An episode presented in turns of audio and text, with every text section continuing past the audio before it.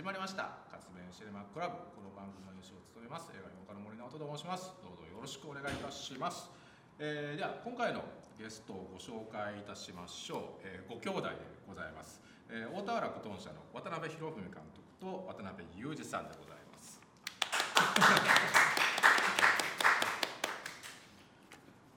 ようこそおいでいただきました。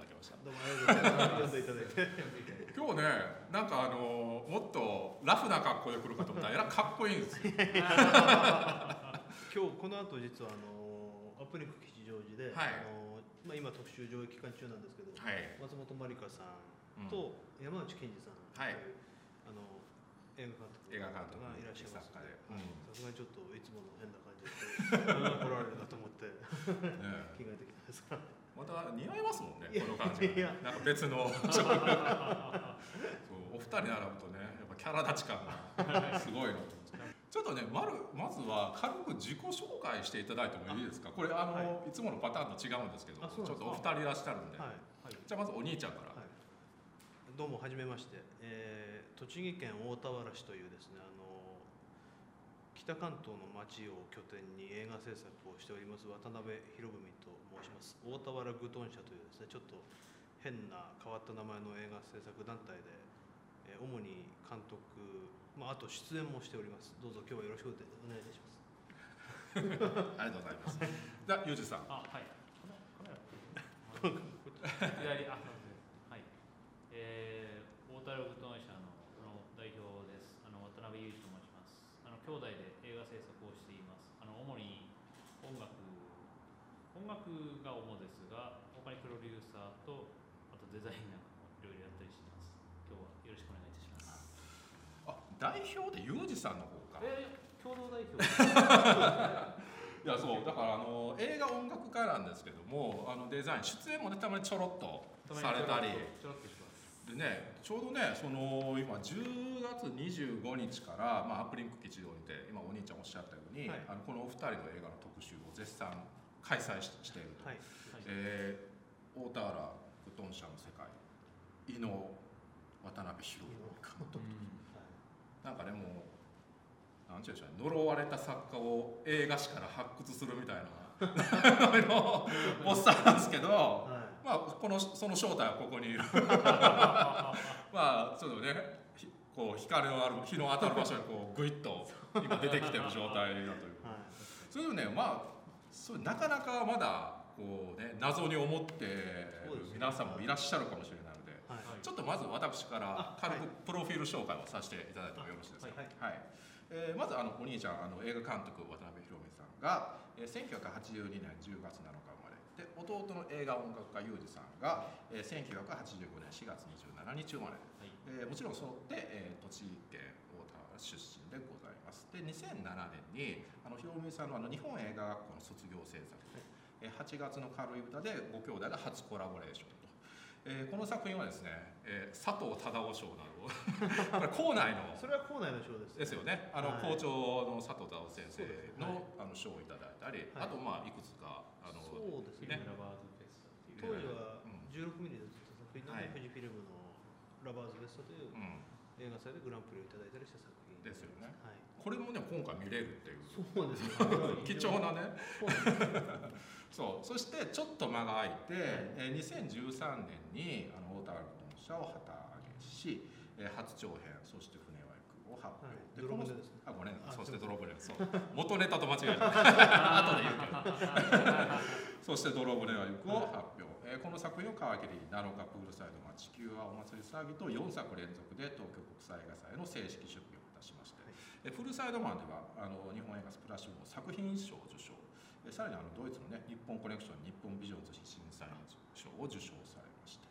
であの2018年にはロックバンドトリプルファイヤーとのコラボ作品「普通は走り出す声」ですね、はい。が、えームージックラボ審査員特別賞を受賞しました、であの海外の映画祭を経て、えーいよいよ劇場公開。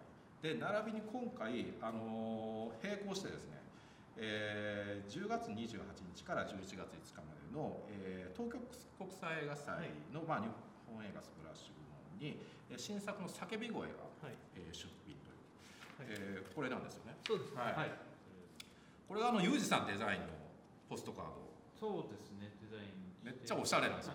そ れでこれがあの東京国際で鑑賞した方にプレゼント。そうですあの全員にプレゼントあという形です。そうこれ今ちょっとね先ほど私いただいて、あのすすごい嬉しいんですでこの今ご紹介ざっとご紹介してさせていただいた作品が全部あってかっこいいですよねマジでね、うん、いや多彩なね本当お二人なんですけども。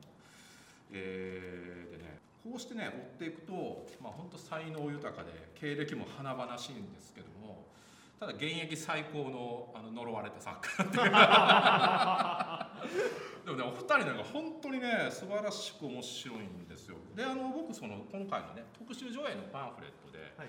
えーこの時が実は初対面でよね。ですすはい。であの2時間半ぐらいもう一回もう喋り倒したのが1万字余りになってこの中に入ってるんですよ、でぜひえーそちらもお読みいただきたいんですけども、まあ、今回の動画では、まあ、その時に勉強させてもらったことを踏まえて、はい。えー小田原ブトン社の世界入門をちょっと今日やってみたいなと、はい。うん。この1時間余りで、はい。はいあの 渡辺兄弟のことがざっと理解できるものになればとはいいいなと思ってこうちょっとお話しさせていただきたいなと思っております、はい。どうぞよろしくお願いしますえーとですねじゃあまずどこから行こうかと思った時にまず、えー、大田原うどん社とは何ぞやってことなんですけども、はい。まず命名がはい。かのあ。誰でしたっけ？えっと天眼大輔監督さんというですね、あの今村翔平監督のはい。ご長男の方で、はい。えっとまあご自身も映画監督脚本家として活躍されている方で、はい。まあ僕の直接の師匠うん、と呼べる存在が天眼大輔さんになります。日本映画学校まあ芸日本映画大学で2年生の時からはい天眼先生に、そうですあ。のご指示されている形に、そうです。うんはい。あれねあの在学中にその今村翔平監督がちょうど亡くなられたっていうタイミングだったんですよね。あのまあ今村翔平監督はもちろんあの日本映画学校の前身である横浜放送映画専門学院の創設者っていうまあそういう流れがあるわけですけど、はいなんかねこの天眼監督とお兄ちゃんのこの師弟関係がお話聞いてもかなり重要で。はいなんか大切な局面になると天眼先生の神の声が この脳内で。反芻されたように聞こえてくるみたいなはい。結構ねいろいろ先生が何気なく発した言葉よく覚えてられますよね。そうですね。うん、僕は覚えてるつもりなんですけど、本人は俺が言ったこと全部忘れやがってみたいに思うんですけど、はい。そういう時ってあれなんか本当に天下監督は何気なく発せられた言葉をちょっとご自分の中で解釈してっていう感じなんですか？いやでも結構直接覚えてる言葉もうん多くてですね、あのやっぱりその2年日本映画校の2年生の時に天眼さんに教わるようになってで特に3年生の3年三年の時にですね8月の軽い豚を卒業制作で作ることになったんですけど、ええその時に、まあ、4本卒業制作があって、うん。えっと、各作品に1人ずつ統括の先生がつくんですよ。なるほど。そ。の時は平山秀幸さんとはいはいはい。伊坂壮さんとはい。細野達興さんはい。と天眼大輔さんだったんですあすごいメンバーですね。うん。で4本あったうち8月の軽い豚はうん。統括を誰もやりたがらないから しょうがないから俺がややるっていうことで天眼大輔さんが統括になったという。えでも一応そのシナリオと企画ではい。選ばれてはい。その4本に入ったエントリーされてなんですよね。そうなんですよ。うん、だから一番不人気だった。そうなんですよ。なんか投票されたのはうん。トップ当選だったんですよ。あの生徒がみんなでうん。卒生これをこの脚本に投票するみたいなことやって圧倒的なトップ当選を果たしたんですけど、いざスタッフをやりたい人っていうふうに集めたら誰も来ないっていう。で統括も誰もやりたがらないっていう 作品だったんですねなんかねその辺からもう呪われた匂いがプンプン漂ってますよ。そうですね。はい。でもまあ天眼先生がやっていただいて、そうですね。でねすごいあのパッションあふれるあの 若々しい力作に。で今見るともう若々しくてですね。ね。びっくりするんですが自分でも。今回ね本当それもちょっと僕もね、はい。このタイミングで初めて拝見したんですけど面白かったな。はい。うん。この時でももうユージさんがえ当時あれがまだ武蔵野音大の学生だったんです僕まだ学生でした、でしたよね。おそらく多分8月のカリブタを多分音楽を頼まれた時が多分3年生だったので、あれって行き渡るっていつやっけ？3年生の頃にやってたそのままなんか3年生と4年生をまたいでる時にやってた記憶があるんですよね、ちょっとクソ忙しい時にって感じです確かに。それがなんかちょっと覚えてるのでいつ完成したの？だから多分撮影したのが秋でちょうどユージが作業してたが11月とか12月ぐらいだったような記憶はあります。なんかギリギリだったみたいですよね。音楽できたの音楽はもう当日 締め切り当日に完成したという。はいだってあのおえ音大ではピアノ専攻なんですもんね。音大では僕はうん。音楽大学ではピアノを専攻していたので、うん。基本的にクラシック音楽をやってたので作曲っていうのはその、作曲のなんだろう軽い勉強みたいのはその、あのあのカリキュラムみたいのであるはあるんですけど和声っていうので和音の置き方みたいなのはやりますけどうん。基本的な作曲技法みたいのは誰もそれを教えてくれるっていうのは大学ではないので、うん。まあ、作曲家ではない、うん。作曲家ですよね。そうですね、僕はピアノ科だったので基本的にクラシック音楽っていうのでその時が初めて作曲をやったっていう。なんか本当独学に近いようなもちろん他の素養はたくさんあるけども作曲に関してはもうご自分でやはやり始められたとかじ自分そうですね。映画音楽。おそらく多分うん独学で、じ自分なりにいろいろな方の音楽とかを吸収していって、うん自分なりに多分独学でうん。いろいろ勉強していったっていう感じがしますね。ただ立ち音の軽い歌の時はうん。作曲が初めてだったのでうん。どういうふうにどこから手をつけたらいいかわからないっていうところからだったのでやっぱり大変でしたね、いわゆる勉強前ですもんね。勉強前の時の作曲ですね。それでやっぱり作曲をいきなり売られるとうん。いきなりだとやっぱりままあ誰でもそうなのかもしれないですけど最初は作曲って音をだからその適当にそのそれまでそのクラシック音楽だけじゃなくてジャズとかポうん。ップスの方もちょっといろいろ弾いたりはしてたんですけど、うん。そういう引き出しを使っても、うん。そうそういう中からそのフレーズとかうん。どういうふうにしようかっていうなんかジャンルみたいなのがいろいろあってもやってみてもなかなかうまくはまらないっていうので、作曲どういうふうにやったらいいかっていうのをすごい考えていた思い出はあります、そうそれギリギリひねり出してギリギリひねり出してだからその一作目ってね本当あれですもんねひろふみさんもあの要は監督するの完全に初めてですもんね。実習では一回も通らなかったそうなんですよ。あうん。の全て日本映画学校はシナリオが専攻されたうん。人間が監督をするというシステムなんですが、僕は1年生の時から卒業制作までの実習はうん。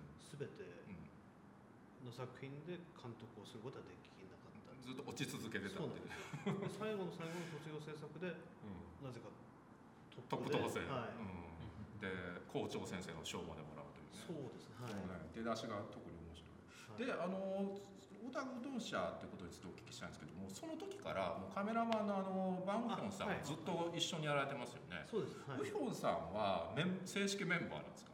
うどん社。あもちろんあの もう豚の時からか数える。と、まあ、豚の前に実は終作みたいな実習制作も少しやあああってるんですねあることある。はい、うん。でもうその時からバンウヒョンと一緒にもうやってるんですね。だからもう 10, 10年ぐらい？10年はやってる。10年ぐらいの付き合いにはなってでるんですね。ウヒョンさんも同じ日本映画学日本映画学校で知り合った。そうですうん。ね、で僕が演出コースで彼は撮影コースであ萩原健二さんはいはいはい、西はい、なるほどなるほどという感じです。そこでの出会いなんですね、はいじゃあ彼も正式メンバーでこれおばあちゃんは？正式メンバーじゃない。おばあちゃんは僕の家族いつも出てらっしゃるそうですね、すべて作品に出演してるっていうのはうちのおばあちゃんなので。ね渡辺映画最大のヒロインですよそうですね。はい。総裁みたい。ない。や僕ねその前お話パンフレットをお聞きした時に、はい。このご兄弟のエピソードでああい。い。なと思ったのが、そのお兄ちゃんがその日本映画学校の前に大学に通われててとそこで東京にも出てきてて、はい。でなんか初めてあの池袋の新文芸座にいた時に、えー当時高校生だったユージさんもたまたま東京に行って、はい一緒に行ったっていう話そうで,、です。はい。でそこで初めて新文芸座で見たのがが、えっとですね、ゴダールとパゾリーニのちょ特集がやってたんですよちょうど い。きなりね、はい。で、その時に最初に見たのが。ゴダールの「キチガイピエロと勝手に仕上がれと」パゾリーニのえーっとアポロンの地獄と王女メディア、うん。あの2本立てですよねあそこは確か。日本あそうなんだ。あと一本のあの重要なやつはそこでやってなかった。あとは豚小屋です一番重要なやつ。い そうですね。それでどっちに衝撃を受けたっていうのが？で僕はあのうんどちらももちろん初めての映画経験ですごいなと思ったんですけど、僕はどちらかというとそのパゾリーニの方が鮮烈だったっていう記憶はあるんですね。これね結構大きいそのはい。分かれ道で、ゴダール・パゾリーニっていうのがドンと置かれて、うん。どっちに行くかって言った時に、はい。パゾリーニに行ったのが、うん。もう本当分かるわっていう感じすごいするんですよね。はい。ゆうじさんもあのそれ見比べた時にパゾリーニの方がグッとくるもの？パゾリそうですね。僕は本当にだからその高校の頃多分夏期講習か何かで多分大学、うん。その頃高校生だったんですけど、はい。おそらく夏期講習か何かで多分お兄ちゃんの部屋にその泊まって、うん。で多分その時に文芸座に行った時に一番最初に見たのが多分豚小屋タイミング的に豚小屋だった。豚小屋もうなんか天気まで覚えてますすごい。真夏でめっちゃくちゃ暑い時になんか文芸座の結構ひんやりとした映画館の中で、クーラーの、はい、あのパゾリーニの異様な 世界に触れてまた映画館から出てきた時になんか自分自身がなんかちょっと変わってるような感覚にはなった記憶がありますね。なかなかあれほどのショッキングな体験って。で実はないかもしれないかもしれないですね、はい。一本目が豚小屋だったっていう。弟はそうなのかなそうかそうか。一本目豚小屋。途中から来たの。土曜日かな？どあ休みの時に休みの時にはい。なるほどね、い。これなかなかなんか運命的ですよね、うん。そう。だからその豚小屋がこのグトン社の豚にこう実はつながってきてるっていうようなところもあり。であのお兄ちゃんが次実家に帰った時に、はい。もうユージさんがパゾリーンの DVD セットを揃えてるあそうなんですね。はい。そんな高校生いないと思うんですよ。だからなんか う。ちに帰ったらもうパゾリーニの文芸座でも特集してなかったような DVD が全て揃ってて 帰省した時に全て弟とまた一緒に見たような記憶があああい。やいい話ですよね。お二人じゃちょっとあのここ今日入門なんでいろいろルーツ的なところも探っていきたいんですけども、はい。パゾリーンでじゃあ今特に好きな作品ってお二人なんか今の視点だと何になりますか？お兄ちゃんどうですか？るでもやっぱり僕豚小屋が結局は結局、一番鮮烈だったような気もするんですよね。豚小屋と選べと言われたら豚小屋とアポロンの地獄と赤トーネがあ初期のね、う。ん初期あとは大きな鳥と小さな鳥あそれも初期。ちょっとコメディ要素がある。なんか見たことがない映画だったのでなんかいまだにいまだに。うん。うん好きですね。なるほどユージさんどうですか？僕も多分同じなのかな。豚小屋とでもアポロンの地獄は特にうん。やっぱりうん。見た中でも相当影響を受けたというかそれまで多分あれなんですよね。いろいろな映画とかって多分ちょうど CS 放送が始まった頃で、確かに。CS 放送であの今多分日本映画専門チャンネルとか、うんうんうんうんあのシネフィリマジカとかで、大島渚監督の作品とか全部やってうんます、うんうんそういうのを全部見たりして、うん。日本映画専門チャンネルとか寺山修司とかやって、そういうのをずっと見てた頃だったので,、うん。でパゾリーニは、うん。この人はもう初めて聞くなって名前からしてなんか異様な感じがして ピエール・パルマゾリーニってすごい名前だなと思確かに。って、うん。で映画を見たらこうん。れこれはうん。なんていうなんか口に表せないぐらいちょっとショッキングなうん。こんなのはなんか映画になり得るんだみたいな、それであそあそこまでなんかあそあそこまでの世界観ですげえから面白いなと思ったのが、うん。なかなか多分後にも先にもない経験だったかなっていううん。感じがうんしますね。確かにもう本当ここの得意な作家ですよね。その死にざまも含めてね。なんかでもその、えーお二人の映画でいうとその前衛と土着だったりうん。なんだろうそのある種すごい極端な2つのものが混ざってるところあるじゃないですか、うん。なんかそういうところはかなり受け継がれてる気はするんですよね、はい。ニュアンス通してですけどね、はい。うん。いやそれでねちょっとそのいろいろポイントもうん。あの取っていきたいんですけどもまあ小田原具当社の僕一番もしこれもしかしたら一番重要なポイントなのかなと思うんですけどもやっぱお二人仲がいいですよね。あ なんかお父さんの影響で、うん。あの映画を見始めたってとこから始まってるんですよね、うんはい。そのさっきその CS のこととかあそうおっしゃられましたけど、やっぱりうちのお父さんがそういうものそういうなんか新しいものがやっぱり結構好きで、うん。もう多分もう物心がつく前もう小さい頃からもう棚にもうビデオがバーって並んでいてそれをもうなんか手当たり次第に適当に見見たりしてました、ね。特に子供の頃はだからゴジラとかドラえもんとかが映画とかあったのもずっとそれを見て、エイリアン2とかをもうあってあなるほど。エイリアン2のそういうのを見たりして、もうオープニングでエイリアンが出てこないところでやってる。なんだこれみたいな。なるほどね。お二人そんな中でその少年期に二人ともでもなんか盛り上がった作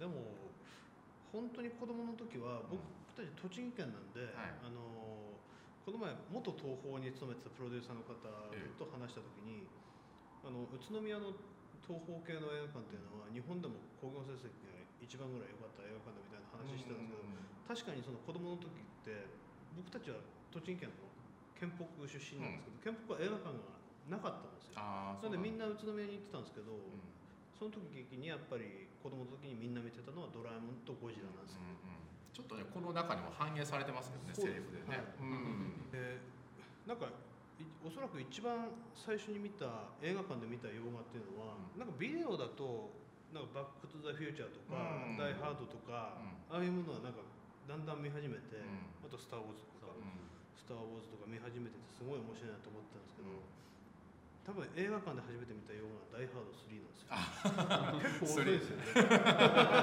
それいいね3なんですよ。ダイハードそれ面白いですよ面白かったですよね。うん2より3の方がいいもんね3見てもめちゃくちゃ面白かった記憶がありますね。なるほどねじゃあその辺っていうのはお父さんの影響もあっていわゆるハリウッドの、えー娯楽大作だったり、はい日本映画の往年の名作だったりっていうのがメインだった少年期10代のあとはその弟と何だったろうって話たまにする時あるんですけど、うん。本当に子供の時にもうバカみたく繰り返して見てたのが、これは実写じゃないんですがあのビートルズが主役のアニメーションの「イエローサブマリン」っていう、サイケデリックな。今見るとうん。すげえサイケデリックな作品なんですけど僕たちはなんかあれをすごいゲラゲラ笑いながら見てたみたいな話しててうちの母親はそのイエローサブマリンを見ながらゲラゲラ笑ってる僕たちを見て何が面白くてこの二人は笑ってるんだろうみたいな疑問を感じていたみたいな話はしますね。はいなるほどなるほど本当に毎日。あれは本当に見てましたねい。つごいつ頃あれはあれはもう小学生とかより前かもしれないですね。あーもっと言ってしまえば。じゃあ物心つくかつかないぐらいの時に、はいなんかトムとジェリーみたいなノリでそうかもしれない。イエローサブマリンですね、確かに。これいい話その時聞けなかったいい話ですね。ね。これお二人やっぱりなんかね、もう呪われた道が運命。いきなりだからわけわからんもん好きなんだなみたいなね。そうなんですよ。イエローサブマリンパゾリーニわかる気がするなみたいな。わかる気がする。そうですね。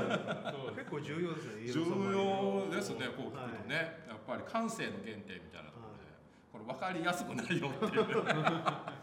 なるほどねちょっとこれも聞きたかったんですけど、えー弟から見たお兄ちゃんお兄ちゃんから見た弟ってどんな感じなんですか？一言で言うと。またちょっとねそう見た目も違うし 感じがねあの顔はもちろん似てますけど、はい。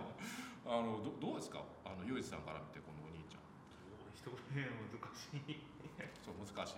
まあパッと言うと、うん、どういう？その感じ存在でもいいし。なんだろうどういう存在？あんまりそれを深く考えたことい。っていうのがうん。あれになるかもしれないですね、もうまあでもあの大樽当社っていうもの自体がもうそれちょっと兄の話とはちょっと変わっちゃうかもしれないですけど、うん。結局家族でやってるっていう感じなので、なんか当たり前にいる存在っていうのが結構もう昔から一緒に過ごしてる存在っていう一言で言うとそういうふうになるのかなっていう、簡潔に考えるとなんかそういうふうな感じがしますね。喧嘩したしないんですか？こう映画作ったりしてる間とか言い争いとかにはならない。言い争いに。もうならない。ならない。ななった記憶がないですね。僕大樽グトン社を作ってからはないですよね。あじゃあその辺はもうストレスフリーなノンストレスな感じで。そうですね。ほぼ喧嘩っていうのは記憶にないですね。あやりたいことを通さないわけではないんですけど、うん。お互いに。なんかそれがほとんどなんだろう。ですね。噛み合わないっていうことがほとんどなないのかもしれないですね。噛み合わなくてもなんかこれちょっとこうした方がいいんじゃないのって言われてよくわかるっていう。そのやりたいことは多分お互いに通じなくてもこれはどういうことなのっていうとと大体その言われると多分そそれもおそらくだから子供の頃から見てる映画が一緒とかが結構大きいのかもしれない。ね、ほどね。だから家族でその見に行った映画経験とか、本当に僕らがだからもう家族で映画を見るっていうのは特に子供の頃はもう日常的にもうずっと見てたので、映画館に行ってももうずっと家族で、それが結構大きいのかなっていう、うん。それを見た後にやっぱり感想を言い合ったりするっていうのはもう日常生活になってるそういう。でお母さんはじゃあ留守番してたりしてたいやお母さんも行く時は一緒に行ってま行ってたけ。どはい。でもまあイエローサブマリンはちょっとイエローサブマリンはおかしいんじゃないかこいつらみたいな。その距離見感てたらしいですけど、そうはい。か。面白いお兄ちゃんからどうですか？でもやっぱり音楽の時はもうユージしかいないって感じだったんですかね普通に。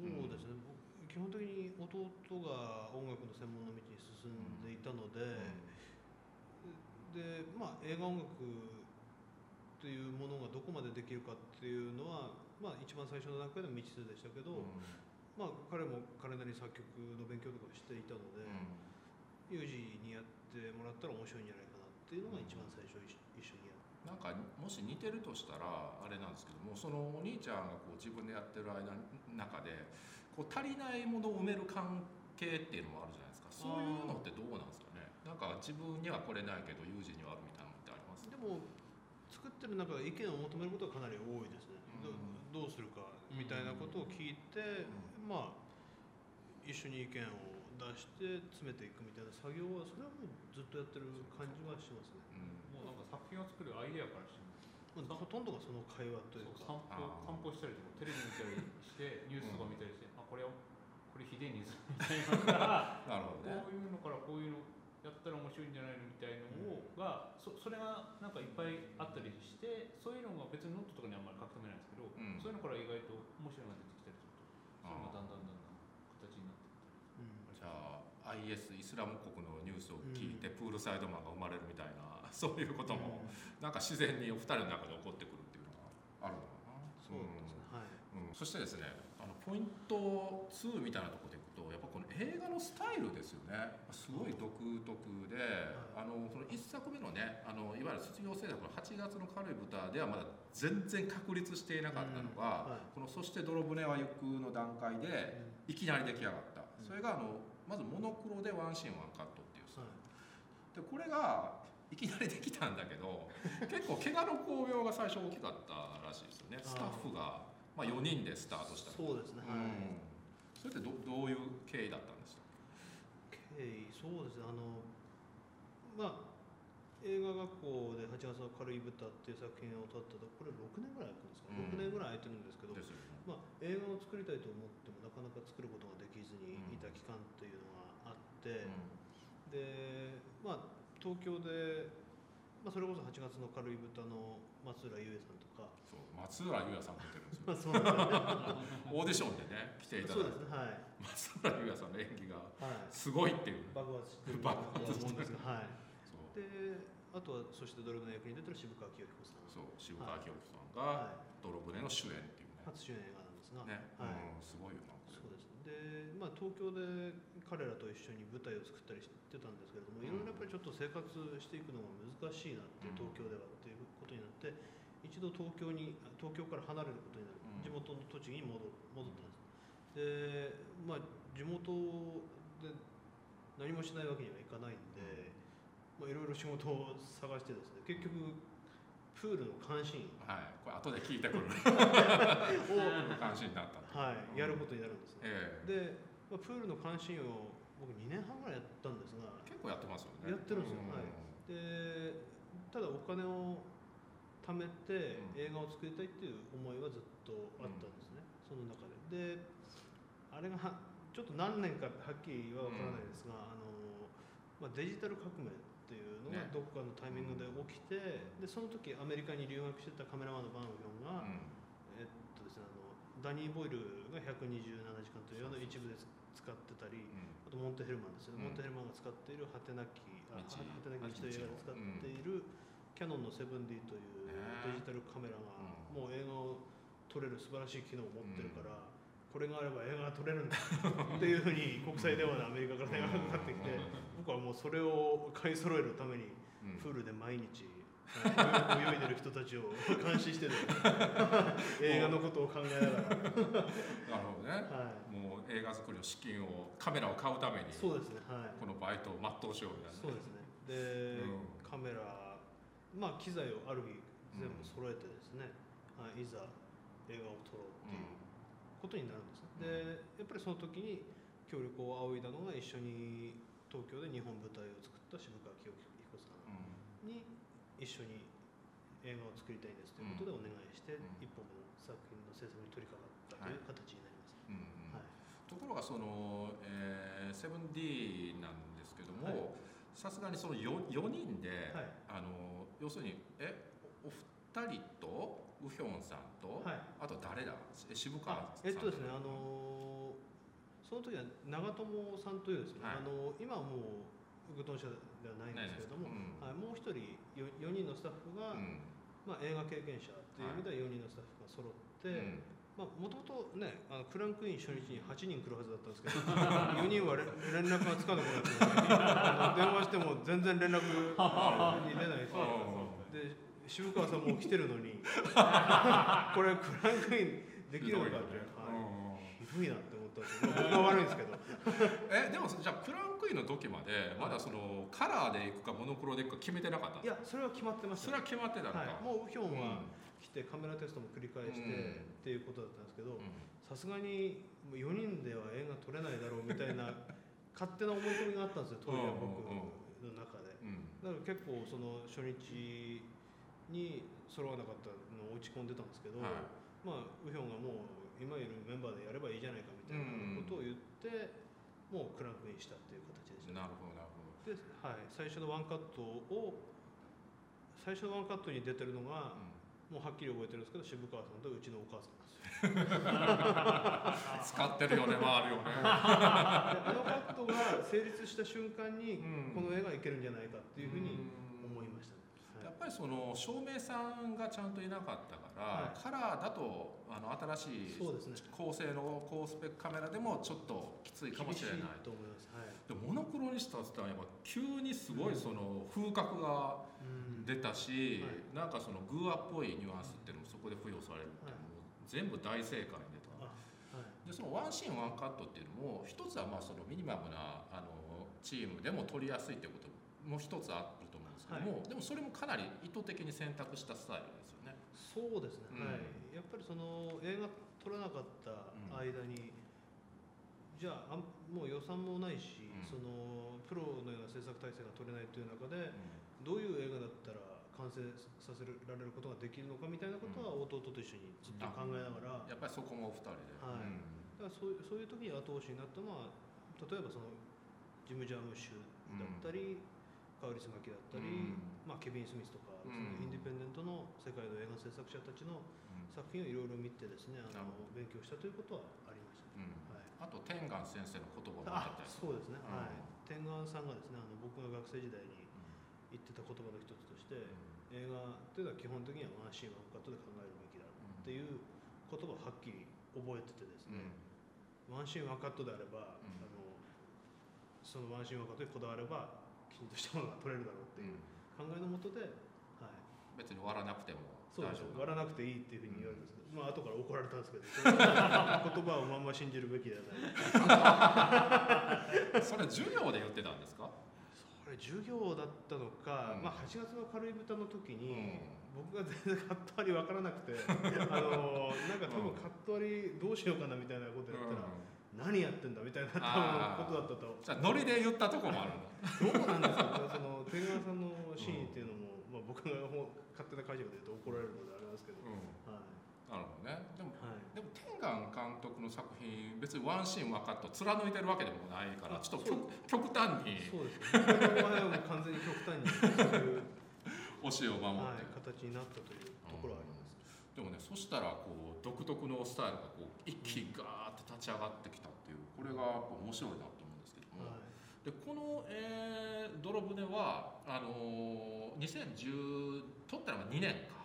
でこう12年ですね。で公開が3年なんで、あのすごいその震災直後の、はい。あの栃木でねしかもあの北の方ということであのはい。かなり東京とは違う気分みたいなものの苛立ち、はい。もっとその頑張ろう日本のあのスローガンへの苛立ちみたいなのがすごい出てますよね。そうですね。当時は本当いろいろあって、まあもう頑張ろう日本のようななんとなくそれぞらしい感じとか、あとはそのもう具体的にムカついたのが、うん。あの計画停電といってその東京の電源を確保するために地方の電気を止めますみたいな。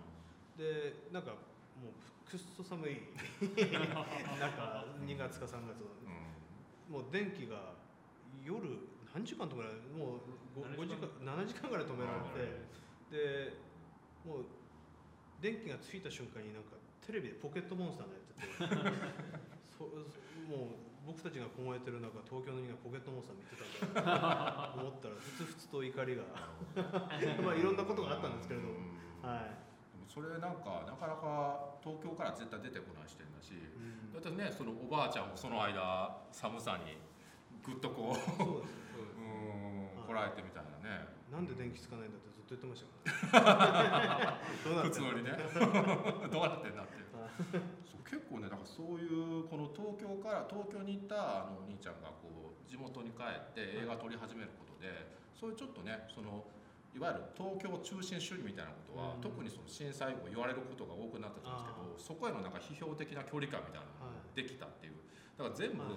なんかいろんなものがいい具合にこう 混ざってまず泥骨で形になってる気がしたんですよね。うん。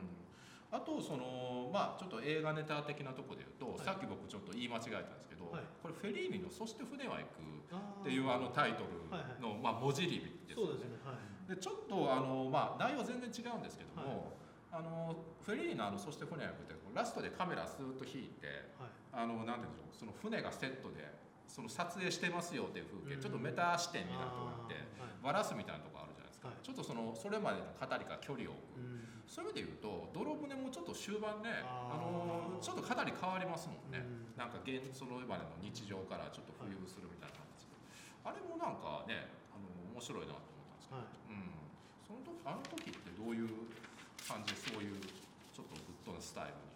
そうですね。うん。なんかそのきちんとした形のものをなんで最後の最後で粉々に粉砕するみたいな。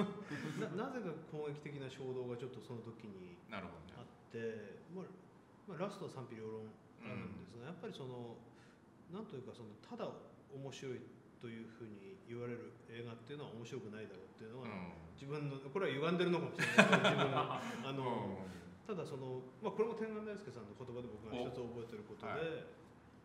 人に褒められようと思うなっていう、人に褒められたら終わりだみたいなことは僕は常々言われてきたことがあってですね。う。ん。考えてみたら大田ルトン社っていうのは人に褒められようと思って作った映画っていうのはなないんですね実は。なるほどね、はい。結果的に褒められることはあって思っているそうですね、ただ面白いって言ってくださる方がいる一方で、うん。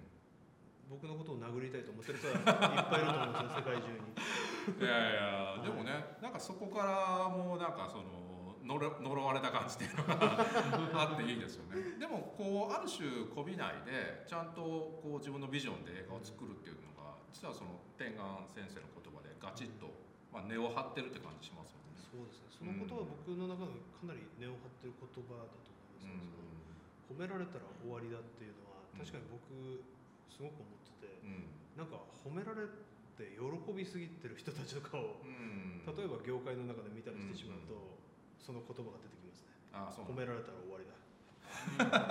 あの人終わってんなみたいな。みたいなそれでもあれだよな。だから自分も気をつけなきゃいけないってことですよね。そうですもちろん。やっぱりこの褒めの言葉が飛んできた時に、はい。むしろこれはトラップであるみたいな。そうですね、はい。まあ、過剰反応するとこもあると思う。そうですね。一切信用しない。褒めてくれる人も信用しないっていうのもちょっとあるかもしれないでもあの僕のその印象で言うとあのお兄ちゃんの方がややそういうちょっと怒りや攻撃性みたいなのを秘めてるタイプでユージさんの方がこう伝統こうベースラインとか構えてる感じがするんですよ。なんかそういうお兄ちゃんの怒り的な部分っていうのをこうずっと見てきて当時はやっぱり結構尖ってるみたいな感じです。そそうですね。今はだいぶ 丸くなってきたけど、うん30過ぎてあそうか。あ当時はね、うん。やっぱり初期の方がそういう、まあ、8月の狩人もそうですけど、うん。衝動的なあれみたいなのが本当に強いんじゃないかなっていう印象はあります確かにね、ただうん。逆にだから僕が音楽僕の音楽を作る際は、あの音楽をやっぱり表現としてその、なんだろう。あのあんま映画の表現としてなんだろう怒りに対して怒りをぶつけるのは、うんうん。あんまりそのそのスタイルとしてはその僕はまあ別にそれはそれで正しい一つのやり方だとは当然思いますけどね。ギターかかけ鳴らすかもいいとは思いますけど、逆にそのなんか怒りがあるシーンに静かな音楽をつけた方が怒りになるみたいなのはそれはもうやっぱりさまざまなもう本東大の映画を見てもそうですよ、そうそういう映画って確かにいっぱいあるなと、うん。あの本当にた例えて一番有名な人だと、キューブリックの映画なんかまさにそうですよね、スタイルがまさに、すごいうん。なんかああきらあからさまに暴力的なシーンでうん。めちゃめちゃいい音楽をかけてるこれはとんでもないことです。そうですよねや嫌な気分。闇を見るみたいな。だから僕はそういう音楽うん演出の映画を結構見て、うん。最初はそれであのさっき話にも出たゴダールなんかもうん。見て、うん。嫌な音楽の使い方するな、この人みたいな、うん。モーツァルト明らかにモーツァルト使って絶うん。対これ嫌な意味で使ってんなみたいな感じで、うん。最初の僕はだからそういう意味ではその本当に音楽ずっとやってきたので、音楽って本当に特にクラシック音楽はその結構怒りの表現とか、うん。その悲しみの表現っていうのは結構やっぱ作曲家ってそのどのジャンルでもそうですけど奥深いみたいな、うん。特になんだろうモーツァルトとかシューベルトなんだけど、本当にもうし死ぬ1ヶ月前の曲、うん。晩年の曲なんか聴いても痛いはずなのにうん。明るい曲を書いたりとか、それをかけられると逆に悲痛な気持ちになるみたいなところから結構そういうその人たちだけではないんですけどそういうので結構音楽が結構いろいろ考えて静かな音楽をつけたりするっていうことは結構あるのかなって感じは自分でもしますね。いや重要なお話されたと思うんですよね。やっぱりあのお兄ちゃんのそのややその直線的に出すスタイルと、そのユージさんのすごく多層的なあの多元的な解釈ができる音楽っていうのを合わさることで結構ね本当豊かになってるなってシンプルだけどすごいこうなんか豊かじゃないですか、うん。この映画空間っていうのが、うん、今すごいその秘密が聞けた気がしますね。はい。うん。さあそうなんかねユージさんの音楽すごいしね。そう。でだからその独特のスタイルでありつつなんですけどもその毎回違うあのあのトライアルっていうのが確実にされてるじゃないですか。だからその連作感とえサーガ的な連作感と、えー毎度おなじみの部分ですね、それと新鮮な部分っていうのがいつも同居してるっていうのがポイントだなと思ってて、えー例えばまあ泥船はさっきちょっとねちらっとあのお名前出ましたけどもあの香りすまきをやっぱりちょっと連想する部分が多いと思うんですよ。であの実際ヘルシンキのねシネアジア映画祭で香りすまき兄弟がやってる映画館で上映されててあれが海外初上映はそこの場所だったんで。すよこれ象徴的ですよねはいでもすごく受けたでしょその時受けましたねフィンランドでは受けました。フィンランドではえらい褒められるなみたいな。すごいなんか僕たちもムーミンが大好き。あムーミンムーミン大好きなムーミン感ねうんムーミンの国ですからね。褒められるのはすごく嬉しいなと思って。嬉しいんじゃん。言っちゃいました。ダメじゃん。油断し油断したなみたいな。今今ちょっと油断しました。でもそのムーミンのねあのなんだろう。やっぱりあのぐあの独特の風土と偶話感ですよね、うん。でもささっきのパゾリーニっていうのもあのなんかその大きく言うとそのリアリズムと反リアリズムっていうのが一緒になってたりとかね。あのムーミンイズムありますよね。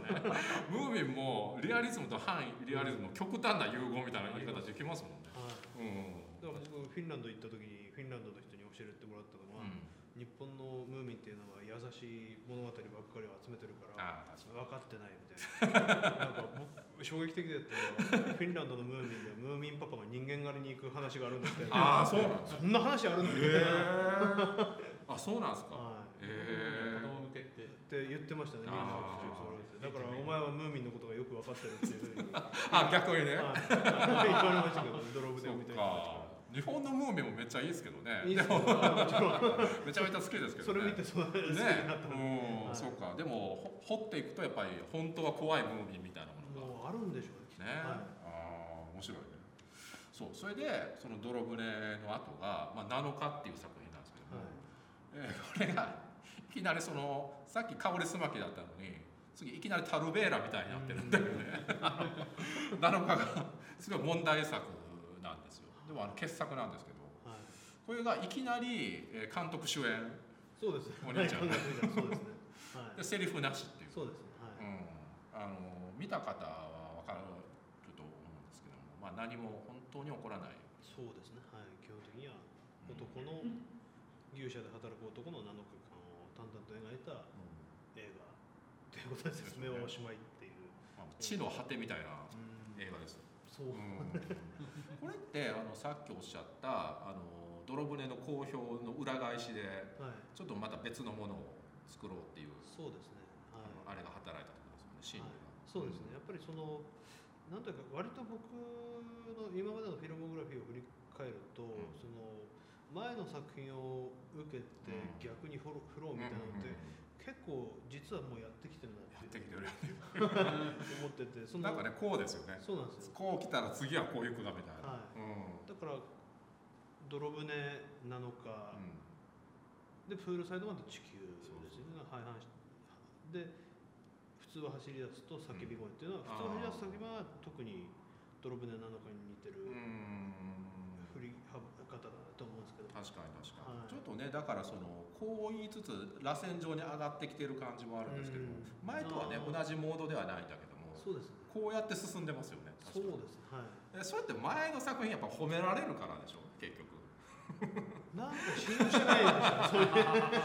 お前ねこれはおかしいなみたいになってそうです別のものを作っちゃうみたいだからなんか逆にけなんていう褒められると別のことをやるのって。な なるほどね。だからちょっとその2作セットで見ていくと面白いかもしれないですよねそれこの。が面白いと思いうんます。そうそうそう。連続してね見ていくことでいろいろ見えてくるものがあると思うんですよ、でそのさっきもちょっと言いましたけどもやっぱりそのグトン社の大きなポイントとしてはやっぱりそのユージさんの音楽の凄さですよね。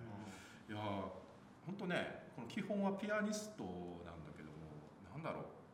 やっぱりその映画音楽さっきちょっとおっしゃいましたけどもあの自分で研究し始めてからはもうかなりいろんな映画音楽家みたいなものをこう独自に吸収し始めたっていう時期とかあったってことですか？それはもう本当にさっき話に出た8月の軽い歌以降はもうずっとその研究をして、ああそうなんだ。その前はおそらく多分自分でもそういうのを書くことがなかったから、うん。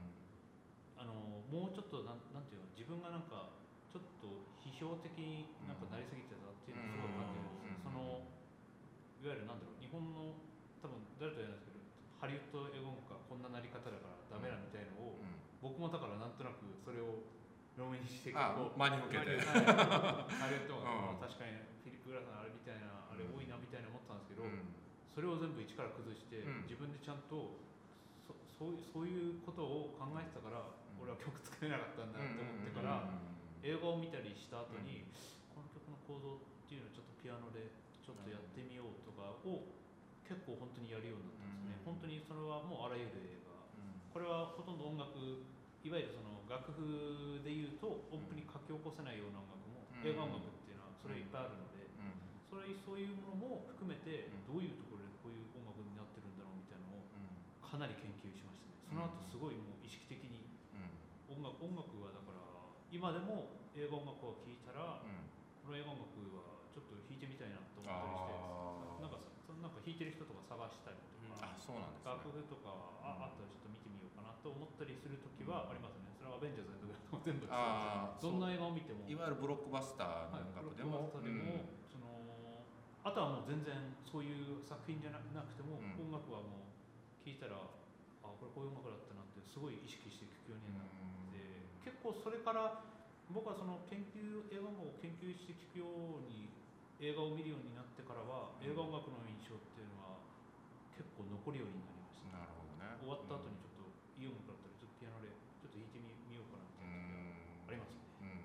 うん。例えばでもその映画音楽っていうのは当然ですけども単体で成立するものものではないじゃないですか、その映画とこう一体化した時にどういう効果が生まれるか、はいそういう時のそのなんだ構造の出し方っていうのは、えーどういう具合にするんですか？そのあそあそこのシーンで使われていたからこういう音が鳴っているっていう具合に踏まえた上でこう例えばスコアに起こしていったりとかそういうことをする。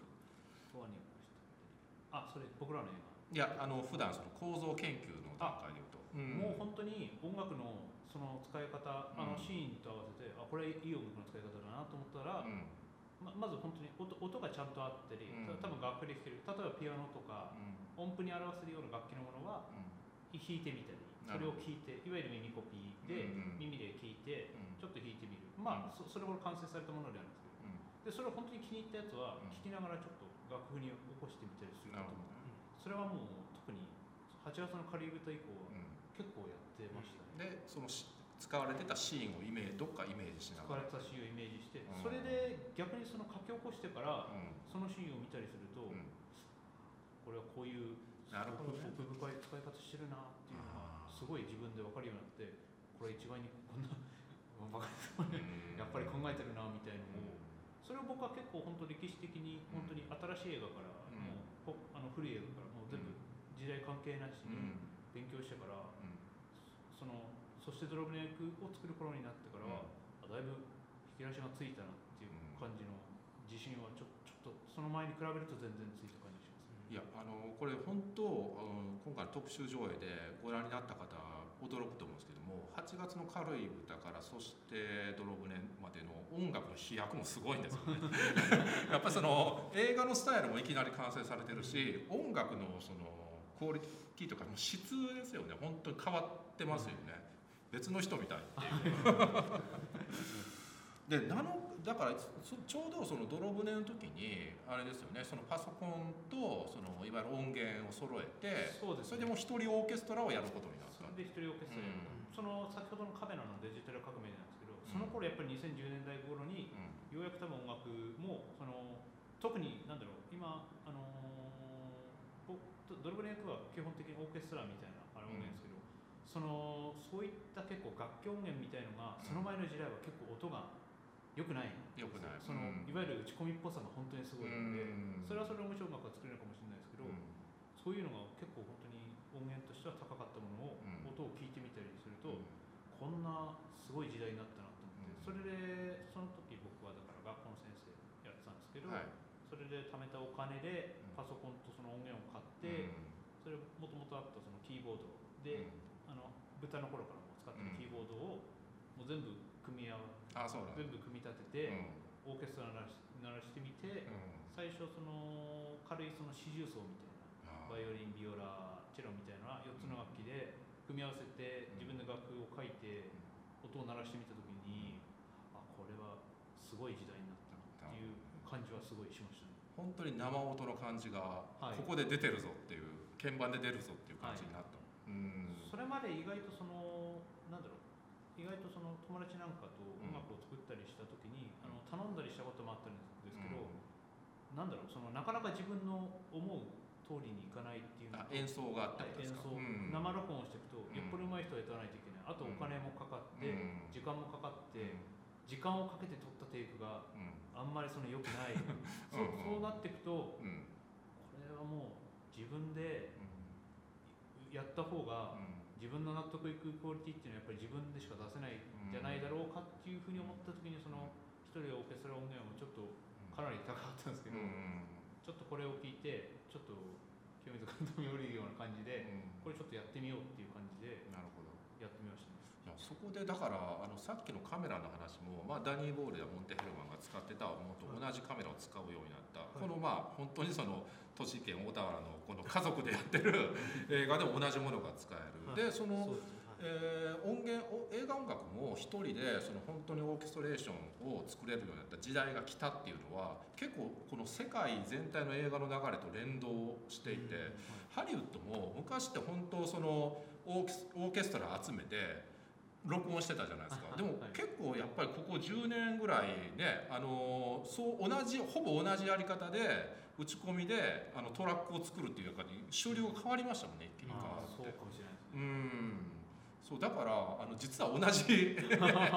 そうデジタル革命っていうのは結局そのメジャーとインディペンデントを同じ方法論に近づけちゃうっていうところがあるんだなっていうのをこの泥船以降を見ていくと本当によくわかるなと思って、うん、そこもねちょっとすごいご注目いただきたいところなんですけども。で7日の音楽とかは特にすごくてあの映画が本当にそのあれですもんねあの柳町光雄監督が7日見て、タえタルベーラのニーチェの馬と、裸の島。あ新藤兼人監督の「裸の島」まあ、あれも全くセリフがない、はい。まあ、ドキュメンタリーですけども、はい。思わせるって語られたように、はい。まあ、本当に究極のミニマムなあの形の映画になってる。でそこにそのすんごい複雑な めちゃめちゃ複雑なまあでもミニマルミュージックの範疇でっていうのを載せてるっていう、はい。これであのあれですもんね。なんかあのむむっくりっていう、はい。あのアイヌの楽器を使ったりってはい。されてますよね、こういうのもじゃあご自身でこうこれにはこれだみたいな感じ？そうですね、うん。もう特に7日っていうのはその先ほど言ったんですけどドルブレの反発から作った作品なので。あ のそれがあの僕もその反発っていうことじゃないですけど、ん。一度なんかやったことは結構その一度やるときに、結構これやったなっていう感じに結構なるんですよ、うん。だから次は同じことやってもうん。同じ音最初はだからドルブレの次の7日っていうのは結構本当悩みました。そのうん。音楽、どうしようかな。またちょっと西洋的にやろうかなと思ったんですけど、ただ7日っていうのはその映画がその見た方だと分かるんですけど結構本当好き勝手にやってるっていうものなので、だから自分も今までのその頃にも蓄えたその技法みたいなの全部捨てて、うん。オーケストレーションも全部オーケストレーションいわゆるその楽器の並べ方みたいなのも全部無視して、うん。自分のちょっと出したい音でこれ曲書いてみようと思って本当にそのストレートな自分の中にあるものだけで作ったっていう意味では、うん。7日は多分一番それが出てるんじゃないのか相性いいですよね。ほぼなんか別のアウトプットの仕方だけど同じこと考えてしかもなんかキャッチボールできてるって関係ですよね。そうんすごいなでその前のそのこのパンフのインタビューでお聞きした時にそのユージさんが研究を始めて一番その影響を受けたえあの音映画音楽あるいは音楽家ということではい。と竹光徹さはいんの名前を挙げられてて、はい。これすごいやっぱ腑に落ちるというか、はい。あのまあ不協和音の使い方だっ通じるものかなりあると思うんですけども、はい。えー竹光徹音楽映画でその一本挙げるとしたら何ですか、難しい難しいですね。そう。入門なんでねちょっと。で。できるだけレファランスを押さえといた方がいいかな。一本挙げるとしたら。これすげえなって本当に思ったやつ、うん。でもうーん特にでもあの黒澤明監督と組んだ「ラン」なんかは。ラン。本当にすごい音ただあの竹光徹さんっていうのはやっぱり一本で意外と語れないあ映画音楽が語れないっていうのが僕はあの人がそこが本当に意外と日本の映画音楽家の中でそこがすごい好きなところなんですよ、あのあー確かに確かに。明さんとか、うん。あの早坂文明さんも僕はもう別格に尊敬して、当然影響を受けてる方なんですけど、竹光徹さんのあの明るい音楽も書いたりうん。すごい音にもなってないような音でこれ映画音楽っていうのがこれはすごいなってあの、なるほどね。さまざまな大島渚監督と組んでる映画とか「あの真珠天の網島」とかあ篠田正彦。はい。うん。もうあらゆる映画音楽を聴いて、うん。ま、全く同じことやらないみたいな。あの「乱れ雲」とか「成瀬の曲」ななるせんの乱れも、この人毎回こんな違うことやって、うん。この人本当すごい人だなって。僕はその結構その歴史的に結構映画音楽結構いろいろ見てきて勉強してきたつもりなんですけど、高見徹さんっていうのは、うん。これは日本では本当にこの人すごいことやってるなっていうのがすごい印象に残りますね。なるほどね。確かに福部さんだったら「ゴジラ」とか、はそのなんか顔になるはいメインの曲がありますけど、竹光徹のじゃあ音楽をこう口ずさめて歌は無理ですもん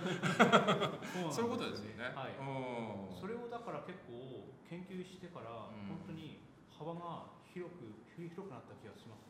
僕もともとだから黒澤明監督見ててどうですかねのとかあドデスカでもそうか、はい。ドデスカデンとランも全然違うもん、すごいいい曲書く人だなと思って、うん。ランであここまでスタイル違うのかであとはもう切腹とか、切腹ね小林正あ彦その意外とその西洋も、うん。あの和もその日本も海外も関係なしにうん、うん自分のスタイルを全然渡り歩いてって全然違うスタイルで書いていくっていうこの人はすごいなとから意今当然お会いしたことは当然ないんですけど本当に心の中では本当尊敬するある意味師匠みたいなところが心の中の師匠みたいなところはあるのかな、日本人は特に僕は影響が高見さんの影響すごいあると思面白いよね。だから今村天が わ渡辺裕美のラインと竹光徹渡辺裕二のラインがなぜかここにいるということも面白い。うんちょっと別のまたポイントに移りたいんですけども、あのやっぱ役者渡辺裕美の面白さですよね。その7日でいきなり主演し始めてからもうずっと出るじゃないですか。そうですね。その次の「プールサイドマン」っていうこれもすごく人気のある作品。あの東京国際映画祭でも受賞した、はい。まあ、映画がはいあるんですけども、まあこれはねあのポリティカルな主題が争点されてました、また最近ちょっとニュースになってましたが、うん。イスラム国 IS の問題とこう栃木の日常がこうなぜか不穏に絡んでいくっていうお話なんですけども、そこの後半にプール監視員役で、えー車の助手席でひたすらへりくつをこねる変な男を演じられてるんですよ。そうですね。これこの男はこのあと3本ぐらい連続で出てくる初登場する初登場でも一応別の人間じゃないですか。キャラキャラとキャラ設定としては。全く別の人間なんですでもあの同じですよね。はい。やってることは。これがね面白い んですよね。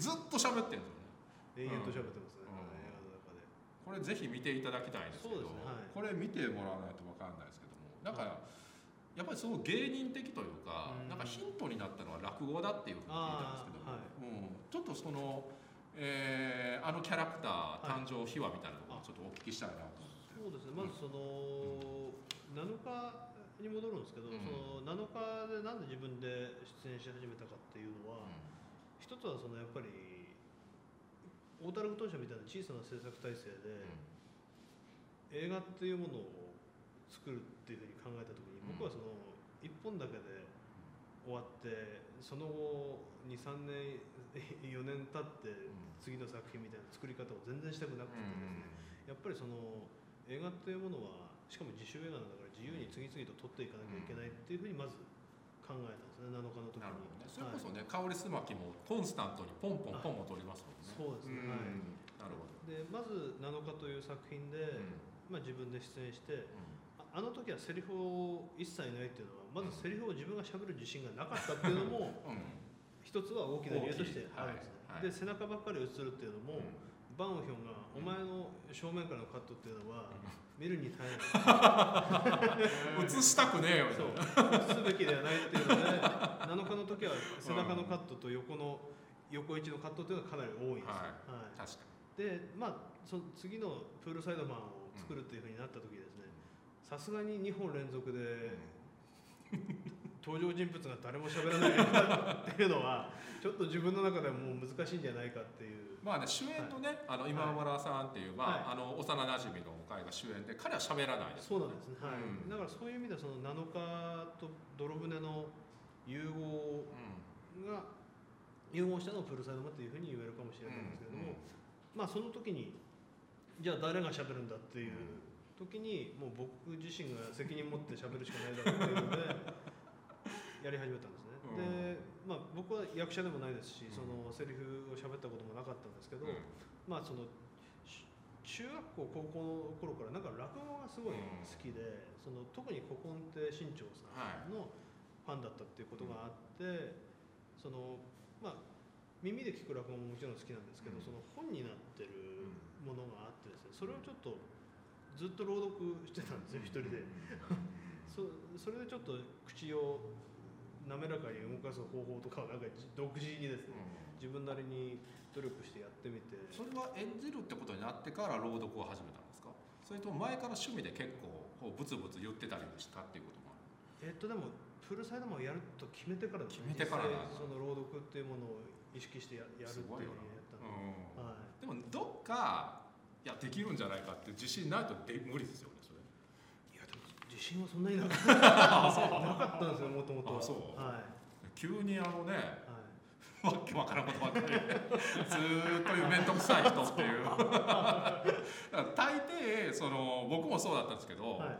あのひろぶみさんにお兄ちゃんに会う前ってあああいう人なんだろうなと思ってるわけですよ。そうずーっとなんかはい。文句ばっかり言ってる。人なんだろうなと思ったらちょっとあれ違うなっていう感じになるっていうカラフルがね、はい。まあ、作っていったっていうことですよねそうですね基本的にはもう作ってるキャラクターなんですけど、うん。はい。いや面白いよなでもそのなんだろう。あのお二人この普通は走り出すちょっと後であの集中してお聞きしたいんですけども、はい結構ねあのお二人が幼い頃から見てた映画の一つに「男はつらいよ」もあるじゃあああないですか。ります。はい。なんか僕寅さんっぽいなとも思うんですよ。ああはい。うん、あの寅さんが脇役になったらこんなんじゃないかああなるほど。はい。それってそういうのってどうですか？そう言われると。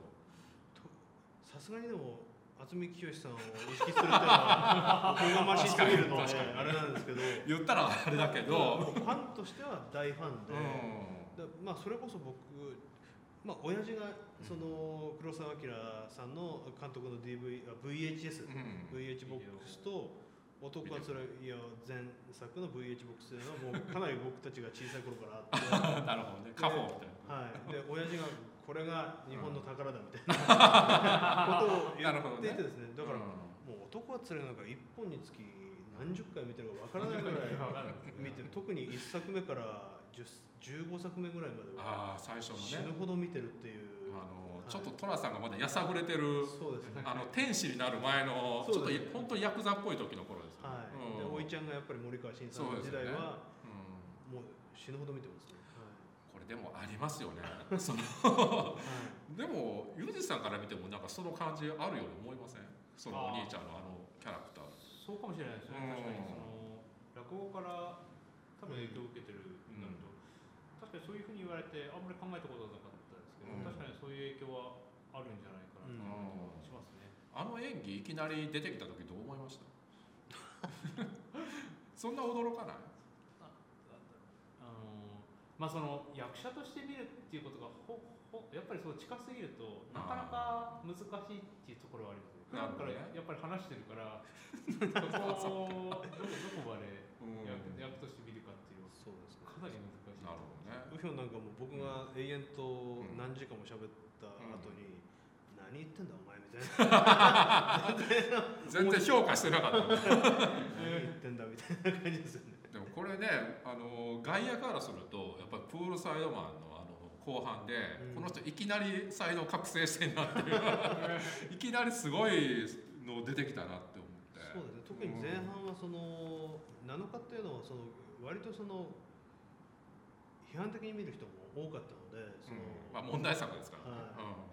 プールサイドマンの前半的にはうこれまたこいつ7日やるんじゃないかみたいなことをちょっと思わせてやろうみたいん、な。なるほどちょねっとあったんです。なるほどね。構成としては。なるほどね、はい。続きをやってるようでいて、しかしみたいな。そうですね。途中退席する人もいたんですけど途中退席した人がいたとしたらその後面白い人出てくるのにねみたいな。か亀止めみたいな。途中で面白くなるよっていう。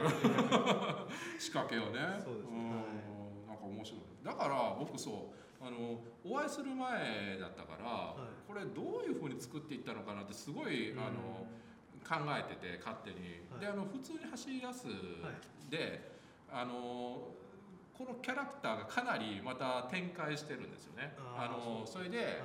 なんかね電話してる時とかのあの感じがなんかすごい丁寧なんですよ。あそれでこのなんか丁丁寧さ加減がまた面白いなと思って なんかすごい陰菌無礼なやつっていうか なんか出るとこだったら腰低くしてすごい失礼なことするような 感じかなっていうふうにまた転がっていったんですけどはいすすごい受けてたんですけどね。はいそうそうそう。でもね、あのこんな感じなんですけど。はいうん。そう、それでちょっとあのもう一個のポイントなんですけども、やっぱり東京国際映画祭っていうのは大きいですよね。そのお二人のキャリアっていうところでいくと、なんせね、今回のね、叫び声で。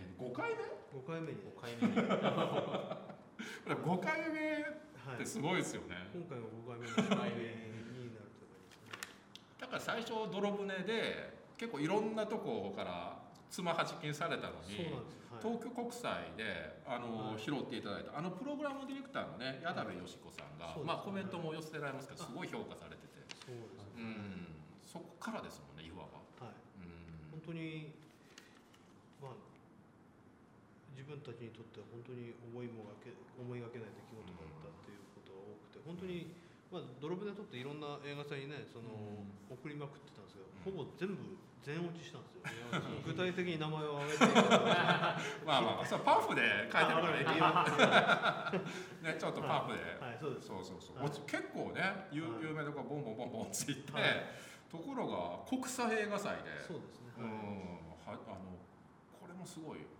そうですね。あのうん本当にだから東京国際映画祭のもちろん矢田部さんうんはじめ映画祭スタッフの方でお客さん。僕たちを育ててくれたんだっていうのは本当にちょっと自分たちで感じてるところとしてはあるんですよ、うん。はい。そうそれで泥船のあの、えー褒められたアンチでやったなのかも選んでもらったみたいな。ね、そうなんですよ、はい。やっぱりすごい寛容なところもあり、そうですね、はい。うん見る目も確かだなっていうところありますよね。まあ、7日っていうのはやっぱり自分たちにとってはすごく、まあ、最重要作品だと思ってる部分があって、はい。7日を取っていなければ、まあ、普通は橋出すまでつながってはこなかっただろうなっていうような作品にはなってるんですよ。ね。うんうんうんはい。でそこであの先ほど、まあ、これあのお名前ちょっと出ましたけど山内健二監督さんだったりはい。あとあの普通走り出すに重要な局面で出ている今泉力也監督だったりとも東京国際仲間っていう感じなんですか？そうですね、基本はい、基本的にはでおあったのはお会いしたのは全て東京国際映画祭そうかそうか。えドロボレってサットティとじゃあ一緒になったサットティです。サットはい。あそうかあの年は松井大悟さんあの自分のことばかりじゃなくて、はいはいはいはいはいはいグランプリを取ったのは坂本歩美監督のフォルマンという。ああでも結構なかなかそうそうたるメンバーですよね、そうですね。ん。あの時は日本のスプラッシュ部門に多分名前あを変えてあの時にうんスプラッシュ部門に名前が変わったっていう年だったその前はある視点部門確かにそうだよな、はいだからスプラッシュ一期生が今泉さんとか渡辺兄弟。はい。うんそうか松井大悟さんもそうか。そうですね。年にいらっしゃいました。なるほどね。いやーいいっすよねだから東京国際のなんか思い出みたいなものってあります？この際だから。なんかすごい印象的だったこととかお二人あります？ままずなんか僕たち基本的に東京国際映画祭に行くと、うん。その東京の安宿をまず予約して、映画祭期間中は全部前日東京にいる日程を組んで、うん。映画を見まくるんですよ。あ朝からなるほどなるほほどど45本、ん。見れる時は5本ぐらい。まあでスタンダード4本ぐらい見ていくっていうことをやって、まずそこでもうなんか世界中の、まあ、見たことないような映画との出会いみたいなのが、やっぱりそのパゾリーニがある種一番最初に受けた新しい衝撃だったとしたら、東京国際映画祭でその日本で公開されないようなうん。映画との出会いっていうのは、またちょっと新鮮な驚きとしてあって、それは本当に僕たちにとってはもう大事な行事というかですね、なるほどなるほど、はい。ゆうじさんも結構じゃあ一緒にガンガン見て回るというを一緒に見てそれを見て回って、その後この映画こうだったみたいなことを話し合うのが多いですね。あこの映画良かった。うん。これがこれがこれが良かったなとかそのあんまり面白いつまんないではなく、ん。その映画はあんまりその特に最近あんまり面白いつまらないでくる、うん。この映画のこういう視点すごい面白いって思ったりすることが結構その視点で見たりすることがあるこういう視点はちょっと日本でまだやってないみたいなのがうん。結構そういうのってあったりやっぱりするんですね。そういう視点を見つけていくのが面白かったりしますね。面白いですよねでももうそのなん。かジャッジじゃなくてやっぱりこう何を得れるかっていうところのプラスポイントで映画を見ていくってやっぱり一番正しいような気がしますよね。そうですうね、ん。結局何一本の映画をなんていうんだその面白い面白くないとか、うん。あと星取りとかで採点してしまうよりは、うん。そのそうそうそうはい、本当その通り。何を受け取るのかっていうのはもう自分自身の 自分自身しか受け取ることができないので、仕事で星それやってるんですけどね。本当その通りなんですよ。あのねもうね評価とかって難しくてぶっちゃけ。はい。わかんないですよ好 好き嫌いとかねはい。多いしね。でもあのすごい思うのはやっぱりこの自分のこのなんか狭い映画館だったりこの経験則限定された経験則だったりでなんかこうジャッジするっていいことじゃないなって ぶっちゃけ思ってるんですよやっぱり自分が変容していく体験の方が重要、はい。でお二人のお話聞いててもやっぱりそういうことですもんね映画見るってね。そうですうん。なんか自分が変わっていく発見があるっていううんそれ自体面白いみたいな。そうですそれ自体面白いそうですだから僕なんかその新聞芸座とかにもう学生時代毎日のようにうん。入り浸って、うん。本当に映画を見る側のうん。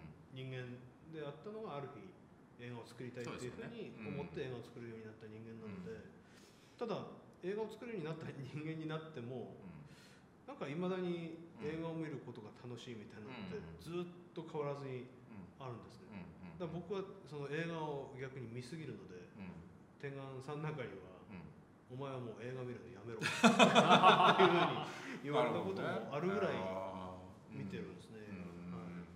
うんそっかなんかやめろって何なのかな。でももしかしたら、はい。あの僕でもそのお兄ちゃんはそういうこと絶対ないと思うけど変に頭でっかちになるタイプもいるってことかもしれないですよね。はい、でもそんなん全然なんか栄養を得てるっていう感じしますもんね。もうなんかただでも気持ちよく見すぎだみたいなの言ってましたね。おあ前は自分の快楽で見るからダメなんだあ なるほどね。難しいですねそれはいやでもねいい流れでこの作品に この問題作に実は一番問題作な気もするんだけどうん。あのこの作品のことにちょっとお話ししたいなと思うんですけども、まああの今回のねメインとか新作扱いであります普通は走り出す、えーこれがまあ昨年の、まあ、ムジックラボにエントリーした作品で、い、わゆるその外部からの企画って初めてですもんね。今までずっと自主完全自主ではい小田原、あのグトン社ではやってきたから、はい。うんでそのトリプルファイヤーに関してはプロデューサーの直江隆俊さんから投げられた、そうです。はい、うん。いや恐ろしいぐらいぴったりですよね。何よりその吉田康直さんのね、はい。あのまあ大喜利マスターでもあるあのトリプルファイヤーのあの、はい。歌詞世界がね「おばあちゃん」っていう曲までありますから、ありますね。はい 僕もあの曲聴いた時びっくりして「うん。おばあちゃん」という曲あるんだって今日聴いたら曲調もいいし、うん。映画とななぜか歌詞が完全には はまるので、うん。はい。ね。なんていうことが起きるんだろうっていうふうにちょっと衝撃でしたけど自分でも。そう。こはい。れは本当すごい、まあ、直江さんのねあのこれを投げるんだって凄さがありますけど、そう僕だからそのムージックラボム楽勝ムーラボはまあ審査員やらせていただい。て、あの一等賞に押したんですけど まあ賛否両論あって あの審査員特別賞になってるんですけどやばいねそう結構賛否があった。そうです ですけども、やっぱすごいこれまたね僕やっぱり順番に見見ていって新しいことやってるなと思ったんですよ。まずそのオープニングでそのトリプルファイヤーの中1からやり直したいが、はい。完全にフルで流れる。丸々流れるんですよね。そうでそのあの歌詞吉田さんの歌詞のこう世相批判で大口を叩いた後中1からやり直したいって元に戻す自分に戻すみたいなことって、もうほぼなんか渡辺イズムと同じ、そうなんですよね。はい。でもだからあの曲のはい。あのこういう構造ブーメラン構造をもう映画にしてるっていう宣言でもありますよねあの最初の一番最初そうですねね。はい。でもこれ意外に分かられてないそうですね。このね感じ。う。んもう解釈はその人によっていいと思うんですけど、はい。すごい僕意味的にめっちゃ受けたんですけど、はい。そう意外に伝わってないのかみたいな。そう。結局そのあの彼がまあ渡辺監督なんですけども、はい。まあニアイコールであるんだけどもまた別のキャラクターであるってこのね。距離感の出し方がその実はその最初のオープニング曲で宣言されてるって感じですけどね、これってあのちょっと今までとね違う作り方ですよね、うん。うん、例えばその、えー僕コメントとかで出したんで言うとそのまあ、えー映画史の系譜から関で言うとフェリーニの「八花二分の1」っていう、うんはいそのまあ、映画監督の、はい。えー自意識地獄巡り、はい。えーを完全に踏まえた作りである、うん。でいろいろ実際踏まえてるとかなり具体的に、はい。でそのインタビューの時にお聞きしたんではその実際8か2分の1と、うん。あとそのフォロワーであるウディ・アレンの「スターダスト・メモリーを」まあ、見返してから撮影、はい。うん、そうですね。でも本当ね、あのーそうですよね、はい。はいうん。そうですね。はい。うん、例えば僕そのユージさんの音楽も、はい。結構そのハッカー2分の1的というかその、えーなんていうんでしょうトリプルファイヤーの音楽は除いてたんですけどもその有名クラシック曲とオリジナルスコアをこう両方使うみたいな。はい。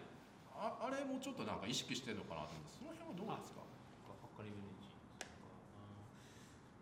そうですね。そのまああれはでもあの音楽はそのなんだろう。僕はあのやっぱりその自分で書くときに、うん。その基本的には足りないものを補って足りないものを補っていくのと同時に、うん。プラスアルファをちょっと出す出していかなきゃいけないっていうのが、音楽のやっぱり本来はだからそのプラスアルファが無限のもうイコール無限になっていけば、うん。本来はそれが一番いいんですね。解釈がだからいくいかように自在にできるっていうのが、うん。僕はそれ理想としてるんですけどうんあの普通は走り出すに関してはもうそのトリプルファイヤーうん。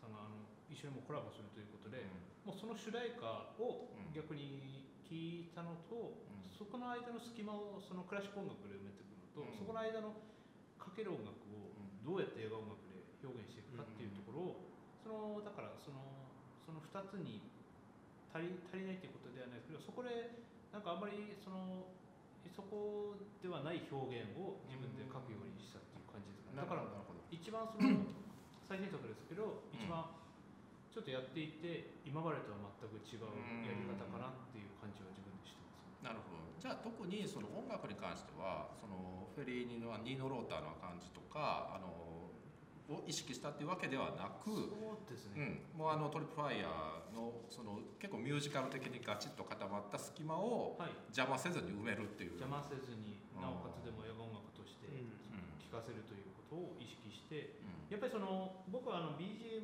あまあ最最近その劇版っていうことなんですけど、いわゆる劇版っていうのは基本的には英語に直すとバックグラウンドミュージックなので僕僕は BGM 作曲家だとは自分ではそれは思ってやっぱ BGM っていうのはやっぱりあくまでもそのなんだろうデパートとかでかかるようなうんっていう感じでやっぱりそのあくまでも僕は映画音楽っていう、その本当にまあそれは見ていただいた方にの判断にはよるんですけど、やっぱりあくまでもその映画音楽としてうん。邪魔はしないけど、ただ流してるだけの音楽にはしたくないっていうところで意識してそこをかなり強く意識して書いてたなるほど。覚えはありますね。でも僕も完全にあのガイア目線なんですけども結構あの例えばなんだろう CT スキャンにお兄ちゃんが入るシーンがあるんですけどもあそこでその惑星ソラリスと同じあのバッハの曲が流れたりとか、えーなんかそのいわゆる有名クラシック曲とオリジナルの配分がやっぱりすごいいいなと思って聞いてたんですよね。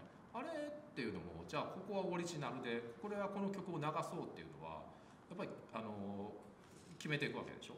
意外とその兄と、うん。特にクラシック音楽はうん結構そのどちらでもこれこれこういうところですどちらかというとそうクラシック音楽に関して言うと、その弟と相談して、まあ、僕も、なんというかここういうのはどうだっていうお兄ちゃんの意見もあるのか。はい、あの提示して、まあ、弟がそれを聞いてこういうものもあるっていうようなほどね。はい、そのなんというか行ったり来たり意見をさせてうん。決めていく、最終的に決めていくでユージが書いてる音楽っていうのは基本的には彼もさっき言った言いましたけどそのバックグラウンドミュージックではなくてむしろそのトリプルファイヤーとは別の意味で作品の柱となる音楽、うん。でこの作品に普通はシリーズに関して言うとじじ柱になる映画音楽はもう一曲でいいだろうということで、あの曲にそうなるほどね。ずっとなってるんですけど基本なってますよね。はい。あのていわゆるテーマっていう逆にやっぱり曲がね多いとその一曲でうん。やっぱり多分攻めた方がなんだろう見てる方も混乱しないかなっていう。まあそこだけじゃないです けどい。ろいろなあれを考えるやっぱいいコンビですよ。ね。それはお兄ちゃんのアイディアか。なるほどね。いろいろなるほどありますね。はい。うん。やっぱりでもそのそうハハッカーに分のちはね。結構あの最初にワルキューレとかなんかくるみ割り人形とかうんチャラッと流れて、あーそうですね。そうそうそう。その後に乗ろうだあれもなんかねすごい綺麗な綺麗だけど不穏な内容。うん。そういった確かに映画音楽映画音楽に限らず、まあ、映画監督うん。巨匠の映画音楽の使い方とか、うん。まあ、当然クラシックの使い方なんかもすごいやっぱり参考にしてるというよりも多分本当に無意識的に多分。入ってきてるっていう監督多いのかなと思ってますよね。まあ、一番おかしいジョークラマックショーの悪いけれどもそう。そういうまあああいうの当然あれだけではないですけどああいうすごい使い方からでもうんあらゆる映画がやっぱそういう使い方ってされてるのでうん。そこを意識してるっていうのはあるかもしれないですね。うん。そのニューヨータが確かに8か2分の1で書いていったとしても、うんクラシックを使うっていうことは、それにやっぱりクラシックに対して全然負けない音楽を書くっていうのはやっぱり配分がものすごくやっぱりすごいなっていうのはそういうところをうんやっぱり意識するってことはあるかもしれないですね。結構ねそうあの見てる側からするとこれ重要だなって思っちゃうんですよね。やっぱりオリジナルとクラシックを混ぜるってオリジナルの強度がすごく試されるはいものではあるので、でもそれすごくあのやってる映画ってやっぱいいですもんね、うん、でこれもそうだと思うんですよ。でしかもであのいわゆるロックチューンが入ってるっていう面白さ。すごい面白いなと思う。であの今までの映画あの渡辺兄弟映画と違うところっていうことで言うもう一つ言うとえっとね美女たちが 6名ほどこう出てくる、はい。でこれも8か2分の1スターダストメモリー、うん。あの踏襲してますよね。そうですよね。うん。ね、あのいわゆるちょっと妄想ハーレムじゃないけども、要するあの女性たちが出てくるはい。ずらずら出てくるっていうのがこの流れであって、それまでその渡辺映画のヒロインといえばおばあちゃんと、はい。この可愛いおばあちゃんと、はい。あと、えー、リコちゃんが。小学生の あの、えユージさんのでもピアノ教室の教え子さんなんです教え子なんで2年前から。2年前からえじゃあ来た瞬間からもう使ってるぐらいの感じのリいやなん。んかですね、僕も最初はうん。話してなかったんですけど、ええ。その地球お祭り詐欺の時に、はい、その主人公の子供の役がいるから、うん。だ誰かいないかっていうので、はい。探してた時にユージがピアノセット、ピアノ教室のセットに面白い子がああなるほどどのを教えてもらって、オーディションがもうあったらすごい面白い子で、はい。このリコちゃんがねおばあちゃんの後を受け継ぐかのような 重要なポジションを占めていくことになるというね。ずっと出てますね。でもあのなんだろう。本当に話ずれますけどリコちゃん出てくるとほんわかした気持ちになりますよね。だからそのお祭り地球お祭り騒ぎってあのめちゃめちゃ面白いんですけど、はい。そこでまたねそういうちょっと展開もありますもんね。そうね。はい。うんあのそうリコちゃんっていうね。で、それちょっとだから別枠的にあのさっきちょっとあの言われた、えー松本まりかさんはい。が、あとねこの番組で言うとちょっと前にあのお嬢ちゃんってあの、うんはい。二宮裕太郎監督の、に出ていただいたんですけども、まあ、その主演を務められた萩原みどりさんが、えー図書館の職員さんをやっていたね。はい。そう。この僕はあの松本さんのお医者さんお医者さんなんですけどはい。すごいあのお兄ちゃんとのやり取り笑えますよね。あれ名シーンですよ 死んじゃいますよみたいな。冗談じゃなくて。え人間ドックの結果が悪かったってまあ悪そうじゃないですか、はい。いかにも。あれ実話なんですあれちょっと実は。あれは実話か、はい。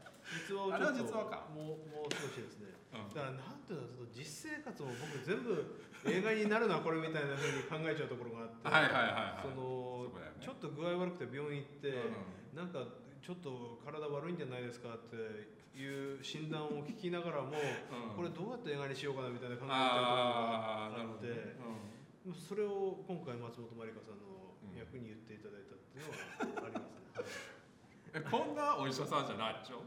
ちょっとさすがに 映あ画のね夢のような。映画的にしてますよね。映画的ですよね、すはい。すんげえ映画的なキャラだと思う、はい。この夢のようなはい美女お医者さんえじゃあ CT スキャンも実際受けたの？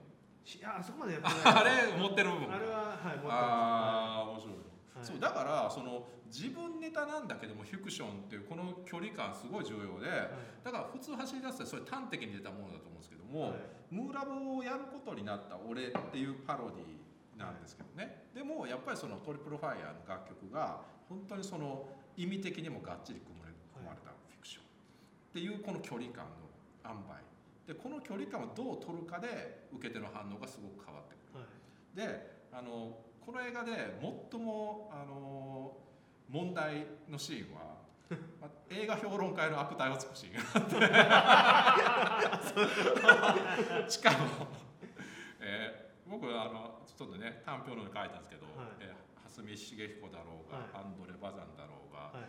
えー、淀川長春だろうが、はい。そしてこともあろうに 佐藤忠夫だろうがってあの校長先生まで佐藤さんは僕の恩人なんで。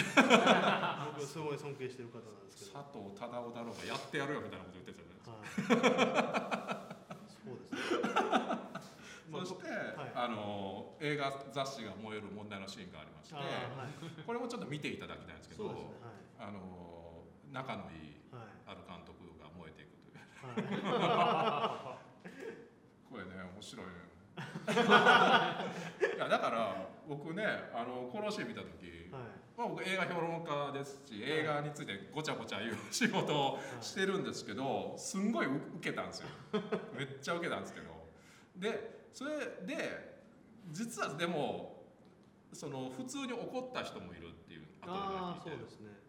うん。なんていうのかな、僕の中ではそんな本気で、なんていうのかな、その個人名を挙げて ななその人を叩きのめすみたいなことは全くなくて、逆に言うと僕は名前を挙げた人の方が 普段普段から人のことを叩きのめしてるだろうなちょっと思うところがあって、なるほどね、だかはいらそこ難しいですよね。そうなんですよ。だから僕の感じで言うと、はい。例えばその例のキャラクターでお兄ちゃんが言うんですけどもえっとね僕ああいうあのあのおにそのキャラクターが言ってることいつもそうなのかもしれないですけども、半分はねその通りでも思ってる。うん。その映画評論家の悪口も。でそれをひっくり返すと僕はあの多分半分疑いながら多分自分の仕事やってるんですよ。うんある種評論っていうことを、はいでこの感覚って持ってるタイプと持ってないタイプがいるんだろうなっていうふうにちょっと転がして思ったんですよ。なるほど。はいうん、多分お二人ってちょっと持ってるタイプですよねその自分がやってることに対するなんかひ批評の目線というか疑いみたいなうん、多分これ持ってすごいうん。分かれると思うんですよね。そうですね。だから割と普通の走りやすもう何回か上映されてるんですが、うまああそこのシーンに関して言うと、うん。そのまあすっきりしたっていう人も結構ああ。中にはいらっしゃる。で、まあなんてこと言うんだここいつはみたいな あ反応ももちろんあったりするので、うん。はい。うん。まあ見た人によってまあ 様々さまざな反応が出てますね今。映画だけじゃなくなんか批評に対して世の中世の中がみんななんかすごい全員がうん。批評家になっちゃったんじゃないかっていうのも、うん。多分そういう話ですね。だからアマゾンレビューとか見ても、どれを見ても全て5点から1点がついてるみたいな、うん。さっきの話にねつながりますけどね。食べログとか何でもそうですけど。確かに。全てがうん点数化されてうん。1点から5点になってうん。その確かにその映画に全然限らず全ての分野が全員そのある程度どんな情報を調べてみても絶対なんか神様見てる人がいるなみたいな感じを受けるっていうのは結構そういう話をしてた覚えはちょっとあるそうですね。だから神様が見ているっていう曲もうん。まだあるんですけども、うん。まあ神様っていうのはこの映画の中ではそのある種お客さんであったり、うん。批評をする人間であったり、なんというか僕の中で最初一つあったのは、批評する人間を批評するっていう映画っていうのはないだろうっていうのが まずあって、なんかそういう試みも、まあ、今回プロデューサー直井さんだし、うん。あの文句は直井さんが全部受けるだろうっていうふうに思ってですね、はい、ややった部分はあるんですけどね。ね。はい。それ直井さんの愚痴もあるっていうね。全部ね鏡面反射になってこう全部こう返ってくるっていう構造なんですよね。これは面白いですよね、でもやっぱり今ねでも2人おっしゃられたそのななんでも数値化しちゃうっていうところですよね、ツイッターも全てうん。数数が多い人間が全て偉くなってるっていうのは、ね。YouTube の再生回数そうそうそう。このあれもそうですけどね。実は全て本当 Facebook はいいねの数。うん。もう全てが今は本当に数値化されて、うん。みんながそれに対してあまり疑いをその持たない人が多くなっちゃってる時代になってるっていうのはなんかそう考えてた思いがあ。でもねそれを本当呪われた作家だからこそ考えていただきたいし提示していただきたい、はい。そこではない価値観ってことですよね、でもそれは本当にあのこのねあの動画番組やってても目指してるところであってはい。そうじゃないだろうっていうのは思いますからね。うん。うん、そうだよね。問題ですよね。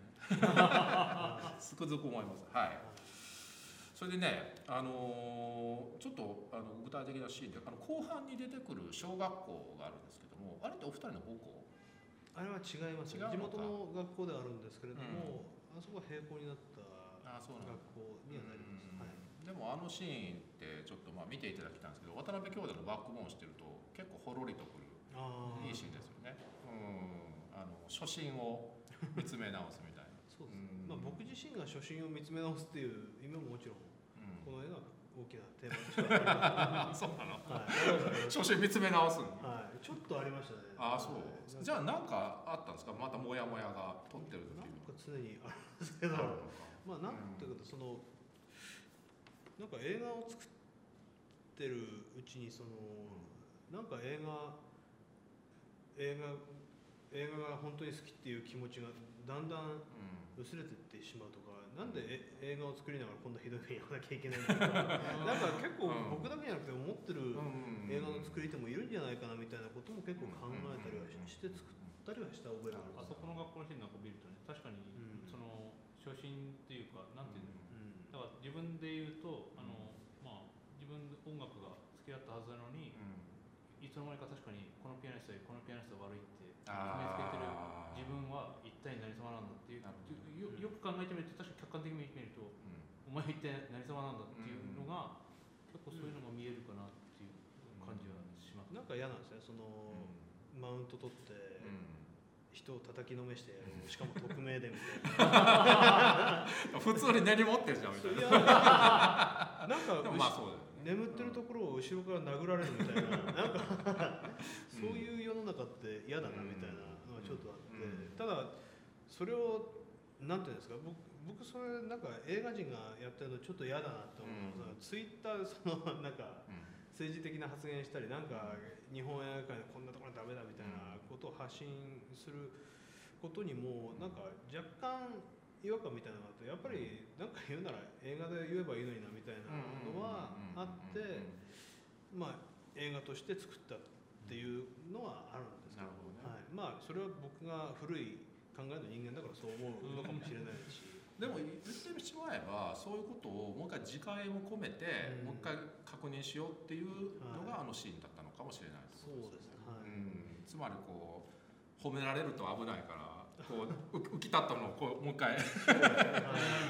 抑えろ抑えろと、はい。ニュートラルに戻してっていうのかもしれない。です。あとはもともと多分なんか好きだったのがうん。最初はものすごく純粋に、まあ、まあ僕なんか多分ピアノで言うとうん。それが好きだったはずなのに、なんかいつの間にかそれがなんていうの周りとか社会とかのせいにして、自分のその純粋さがなんか歪められてるんじゃないかってそれはな。もう見る側も同じですよね。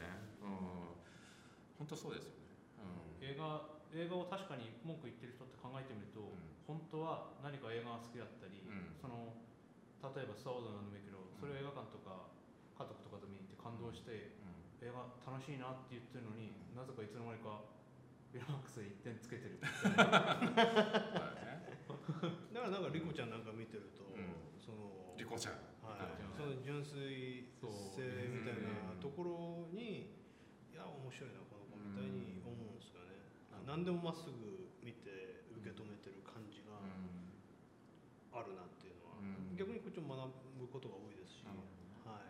だからリコちゃんとおばあちゃんとあの小学校つながってるかもしれないですね。全部イノセンスの象徴みたいな。おばあちゃんなのかもそうですね。はい、うん。いや面白い話です。はい。でちょっとその最新作にあたる叫び声についてもねあはい。お聞きしたいんですけどこれってでもあの7日的なそうですね。7日を受け継ぐはい。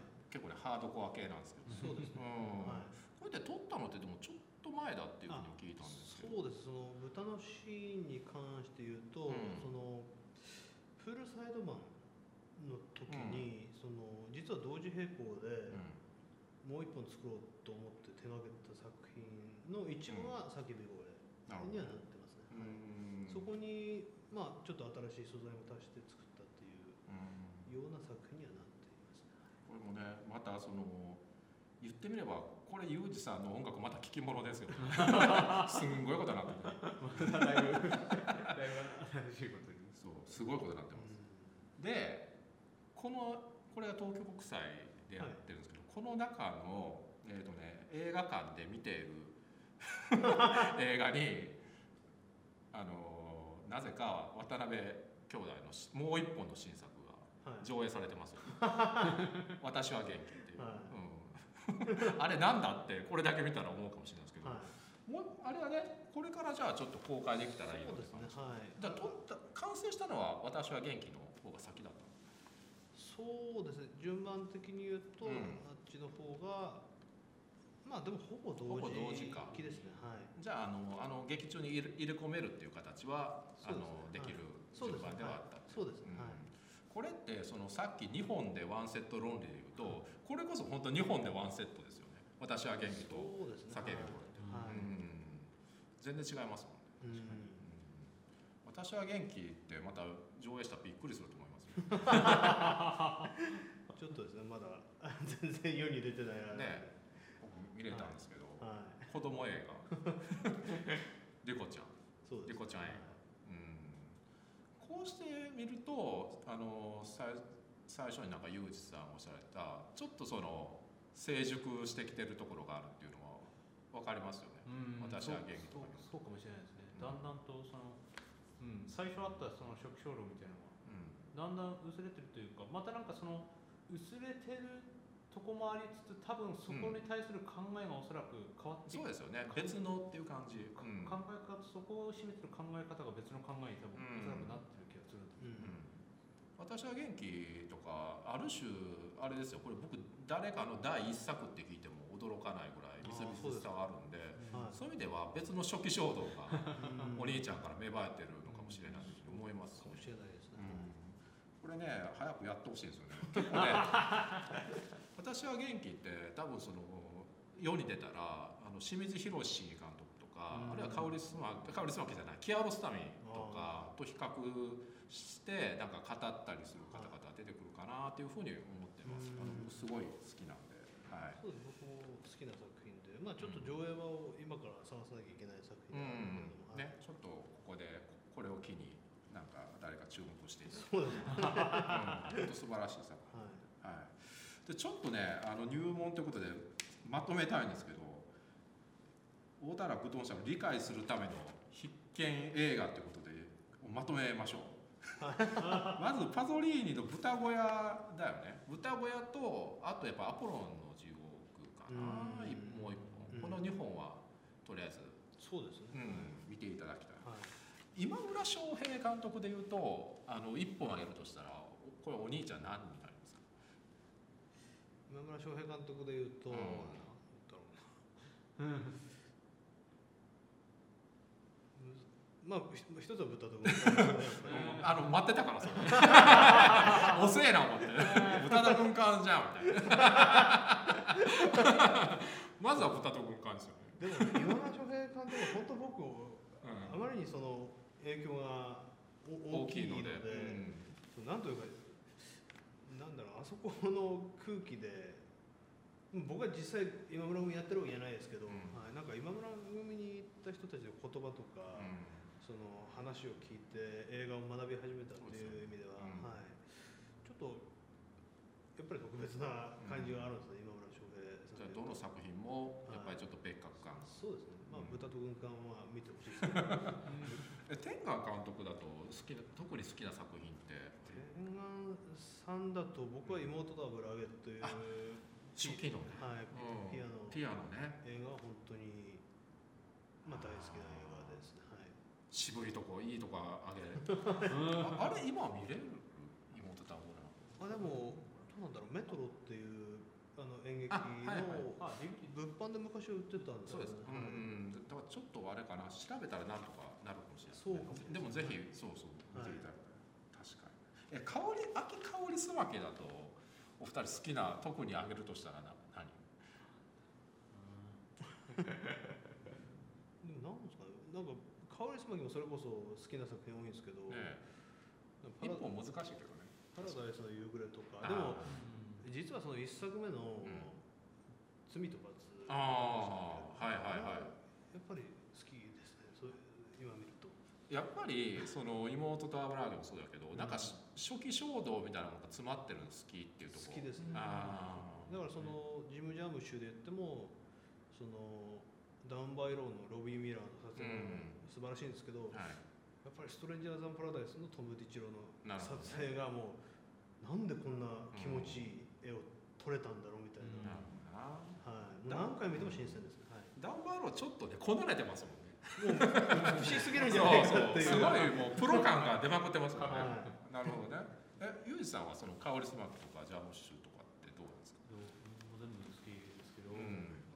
一本って言われるとすごい難しいですね。うーん難しいよね。確かに僕も逆に言えって言われたら困る あれ言い忘れたみたいな。そうそう。後で後で思いますよね。まあそれ前提でね。後で思っちゃうことは前提ででもなんだあでもあ新しいの面白かったな。希望のあれだっけ？希望の彼方。あはいはいはい作も結構ね本当常に面白いですもんね。うん。カオリス山口はでもやっぱりね初期の白黒スタイル。うん。